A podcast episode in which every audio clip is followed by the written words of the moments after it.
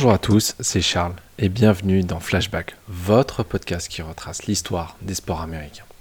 Et dans notre série, nous revenons sur les grandes dates de l'histoire du sport américain et aujourd'hui, nous nous intéressons à la naissance de Sammy Bow, quarterback emblématique des Washington Redskins. Sammy Bow naît donc le 17 mars 1914, à l'aube du début de la Première Guerre mondiale, dans la ville de Temple au Texas. Véritable passionné de baseball, il reçoit même une bourse pour rejoindre l'université de Washington State. Il se blesse malheureusement au genou un mois avant son entrée à l'université en heurtant une base, poussant Washington State à annuler sa proposition. Il rejoint finalement l'université Texas Christian où il explose, non pas au baseball, mais bien au football américain. Bow lancera 587 passes au cours de ses trois années pour l'université, pour un total de 39 touchdowns. Nommé deux fois dans l'équipe All-American, il mène son équipe à la victoire face à LSU lors du Sugar Bowl de 1936, ainsi qu'une autre victoire face à l'université de Marquette dans le cadre du Cotton Bowl Classic de 1937. C'est un match qui le verra remporter le trophée de MVP après qu'il ait lancé deux touchdowns. En 1937, il rejoint enfin la NFL en étant drafté à la sixième place par les, à l'époque, Washington Redskins, équipe qui l'a courtisé pendant longtemps durant son parcours universitaire. Joueur le mieux payé de la franchise avec un contrat de 8000 dollars, Sammy Bo ne va pas décevoir.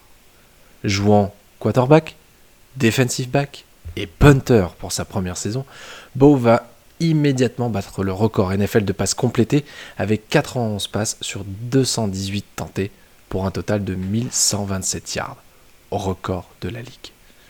Sammy Bo va mener la franchise durant 16 saisons, portant l'équipe jusqu'à deux titres NFL en 1937 et 1942. Joueur ultra complet à l'image d'un Jim Thorpe, il est nommé 4 fois en équipe All-Pro, 6 fois au Pro Bowl et sera leader à de nombreuses reprises en touchdown lancé, pourcentage de passes complétées et aussi rating. Plus fort encore, Beau termine 5 fois leader de la ligue en pourcentage de punt et se paiera même le luxe en 1943 de battre le record d'interception sur une saison avec 11.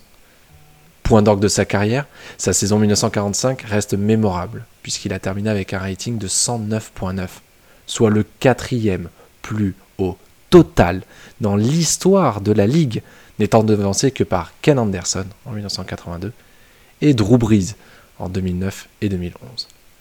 Véritable précurseur, Sammy Bo aura révolutionné le football américain, battant en son temps 13 records NFL, dont deux qui sont toujours en vigueur.